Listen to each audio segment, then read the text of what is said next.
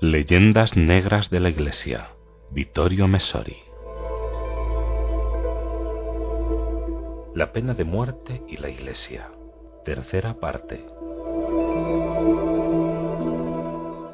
Como creemos haber demostrado algo que no requería demasiado esfuerzo dada la claridad y celebridad de los textos, la práctica de la pena de muerte por parte de la sociedad es una imposición de Dios en la ley del Antiguo Testamento, admitida por Jesús y los apóstoles en el Nuevo Testamento. El catecismo holandés, obra libre de toda sospecha, se ve obligado a reconocer que no se puede defender que Cristo haya abolido explícitamente la guerra o la pena de muerte no es posible comprender en qué se basan los citados teólogos y exégetas de la Biblia que juzgan a la Iglesia infiel a las Escrituras. ¿A qué Escrituras se refieren? Quizás a The Wish Bible, la Biblia del deseo, la que habrían escrito ellos hoy día. Sin embargo, hay que mencionar una diferencia importante en el paso del Antiguo al Nuevo Testamento.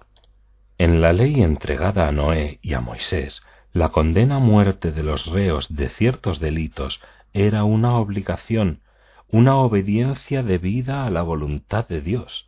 En cambio, en el Nuevo Testamento, tal y como lo han entendido la gran tradición desde los padres de la Iglesia, la pena capital es indiscutiblemente legítima, pero no se concluye que ésta sea siempre oportuna. La oportunidad depende de un juicio que varía según los tiempos. Una cosa es el derecho reconocido a la autoridad que, utilizando las palabras de Pablo, no lleva la espada en vano, y otra cosa es el ejercicio de este derecho.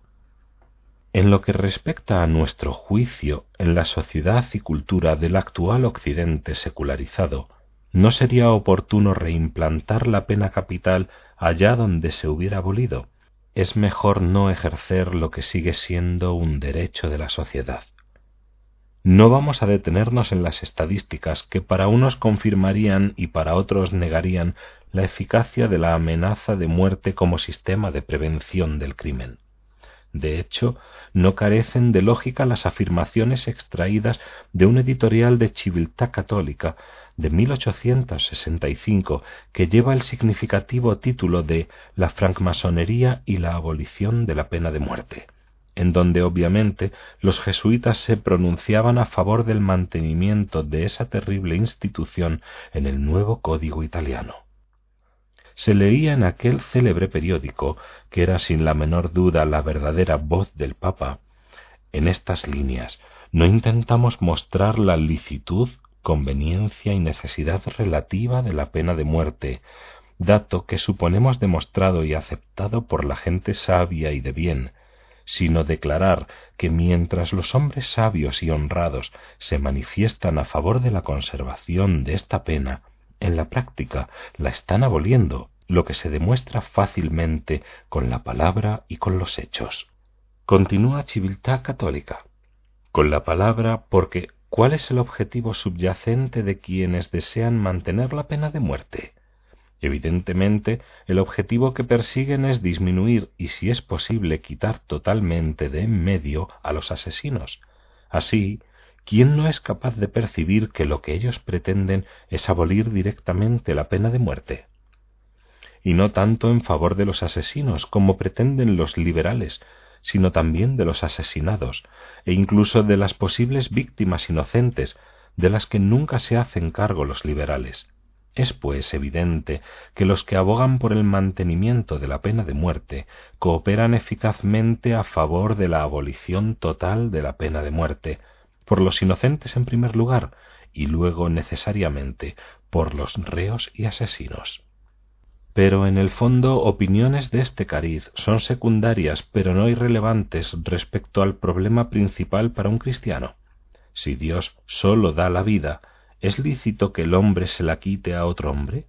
¿Existe un derecho a la vida igual para todos, incluso para el asesino un derecho que no puede ser violado nunca?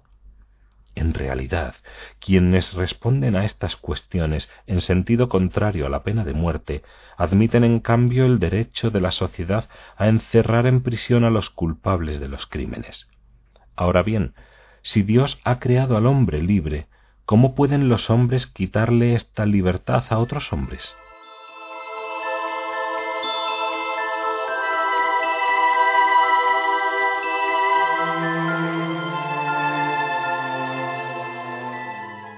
Existe un derecho a la libertad, derecho innato, inviolable, imprescriptible, dicen los juristas, que cualquier juez infringe cuando condena a un semejante siquiera a una hora de reclusión forzada.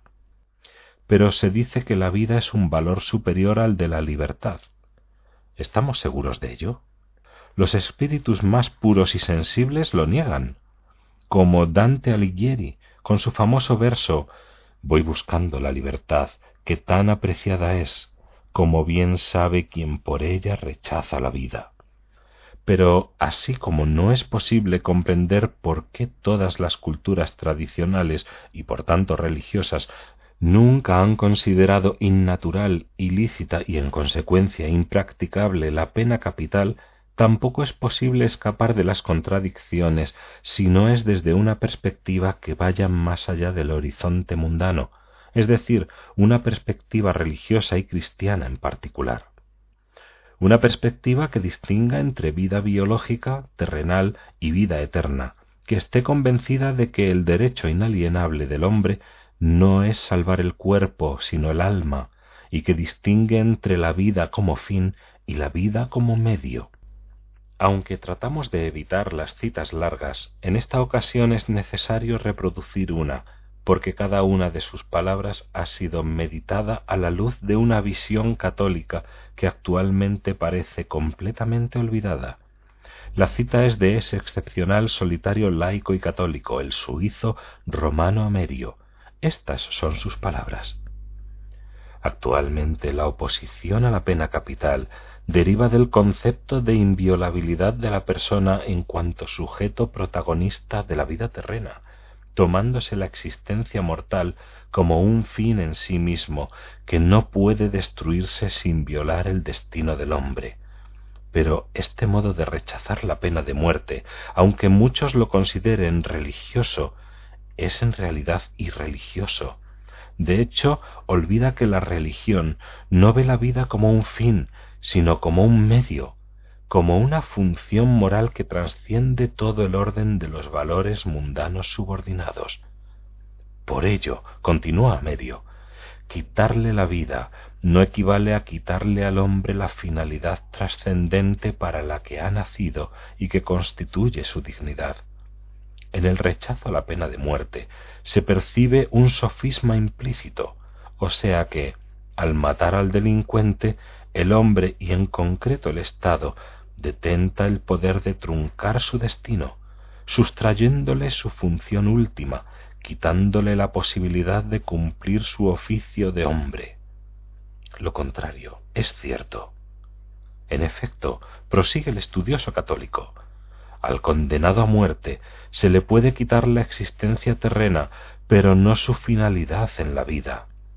Las sociedades que niegan la vida futura y ponen como meta el derecho a la felicidad en este mundo deben rehuir la pena de muerte como una injusticia que apaga la facultad del hombre de ser feliz. Es una verdadera y completa paradoja que los que impugnan la pena de muerte están realmente a favor del Estado totalitario, ya que le atribuyen un poder muy superior al que ya posee, es más, un poder supremo el de sesgar el destino de un hombre. En cambio, desde la perspectiva religiosa, la muerte impuesta por un hombre a otro no puede perjudicar ni al destino moral ni a la dignidad humana. Entre muchos otros desconcertantes testimonios acerca de la pérdida de la noción de lo que realmente es el sistema católico que se percibe en el seno de la Iglesia, el autor cita la aportación de un reconocido colaborador del Observatorio Romano, fechada el 22 de enero de 1977. La comunidad debe otorgar la posibilidad de purificarse, de expiar la culpa, de redimirse del mal, mientras que la pena capital no la concede. El comentario de Amerio resulta comprensible. Con estas palabras, hasta el periódico Vaticano niega que la pena capital sea una expiación, niega el valor expiatorio de la muerte, que es supremo para la naturaleza mortal, al igual que lo es dentro de la relatividad de los bienes terrenales el bien de la vida, cuyo sacrificio consiente quien expía la culpa.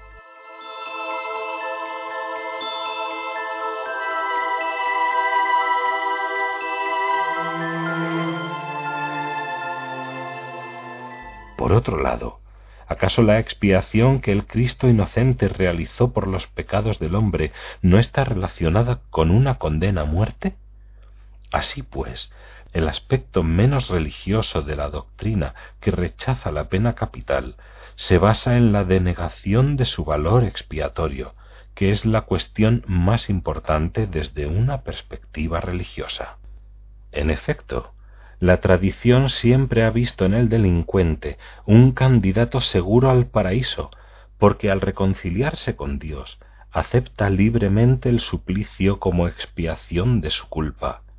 Tomás de Aquino instruye la muerte que se inflige como pena por los delitos realizados levanta completamente el castigo por los mismos en la otra vida. La muerte natural, en cambio, no lo hace, Precisamente muchos reos reclamaban rotundamente la ejecución como un derecho propio, y así el ajusticiado arrepentido y provisto de los sacramentos era un santo, y el pueblo se disputaba sus reliquias. Tanto es así que hasta había forjado un proverbio que aparece citado en Civiltà Católica, de bien ahorcados, uno condenado. Esto no son más que tanteos religiosos sobre un tema que en la actualidad hasta los creyentes parecen encarar con la típica e iluminada superficialidad laica. Se podría y debería decir algo más como complemento a las razones de la Iglesia, esa que todavía es responsable de las escrituras y de la tradición. Por ejemplo, la idea bíblica y paulina de la sociedad entendida no como una suma de individuos, sino como un cuerpo u organismo vivo con derecho a extirparse a aquel de sus miembros que considere infectado. Se trata del concepto de legítima defensa que correspondería al individuo, como propugnarían los individualistas, pero también al cuerpo social, o asimismo del concepto de reinstitución del orden de la justicia y la moral quebrantadas. Desde la perspectiva de su propia fe, la pena capital es legítima para la Iglesia, pero actualmente ¿es también oportuna? La mejor síntesis para justificar nuestro rechazo a la posibilidad de reponer la pena capital en nuestra época nos la ofrece de nuevo Romano Amerio. La pena de muerte resulta bárbara en el seno de una sociedad irreligiosa que al vivir encerrada en el plano terrenal no tiene el derecho de privar al hombre de un bien que para éste es único. Así pues, un no al patíbulo motivado no por la fe, sino por la irreligiosidad de la vida contemporánea.